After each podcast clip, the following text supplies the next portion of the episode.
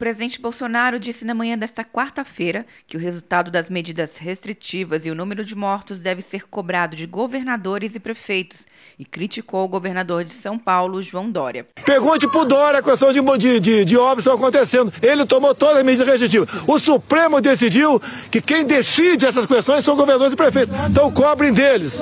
A minha opinião, a minha opinião não vale. A minha opinião não vale. O que vale são os decretos de governadores e prefeitos. O presidente deu as declarações na saída do Palácio da Alvorada após reunião com parlamentares.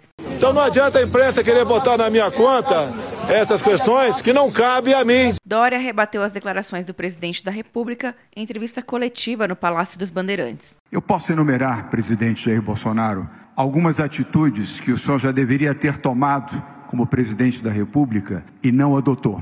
Esta é a resposta do fazer o quê? É fazer aquilo que o senhor não fez. Começando por respeitar os brasileiros. Que o senhor respeite o luto de mais de 5 mil famílias que perderam os seus entes queridos e que hoje estão sepultados. O coronavírus, que o senhor classificou como uma gripezinha, que o senhor classificou como um resfriadozinho, em abril, o ministro do Supremo Tribunal Federal, Alexandre de Moraes, determinou que o governo federal não pode derrubar decisões de estados e municípios sobre isolamento social, quarentena, atividades de ensino, restrições ao comércio e à circulação de pessoas adotadas durante a pandemia do novo coronavírus.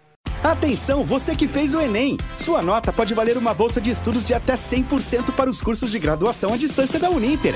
Isso mesmo! Até 100% de desconto em mais de 90 cursos. Transforme seu futuro. Acesse o site e inscreva-se agora. Uninter, a melhor educação à distância do Brasil. Uninter.com De Brasília, Luciana Castro.